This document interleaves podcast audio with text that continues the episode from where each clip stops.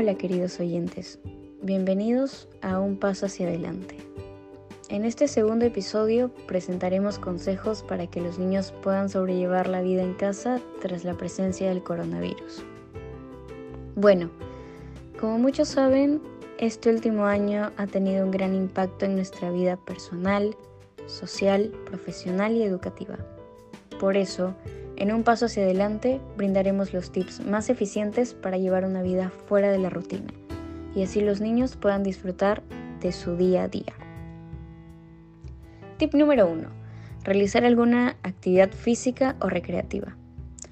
Es importante que el cuerpo y la mente trabajen durante el día.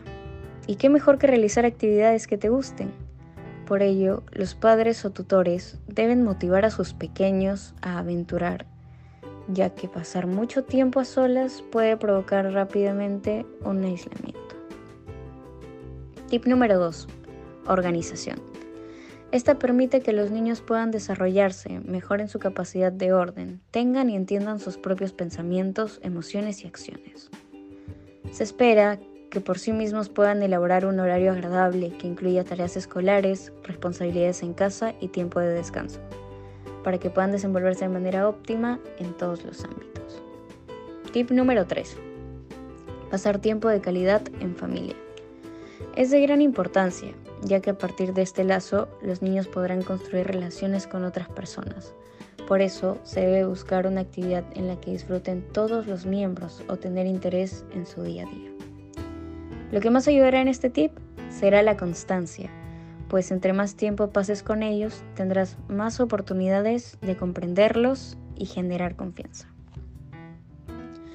El último tip es muy primordial, especialmente para los padres, porque entra a tallar la salud mental de los niños, ya que para poder tener un buen desenvolvimiento y crecimiento personal, se deben priorizar sus emociones. Estamos hablando del tip número 4, validación de emociones.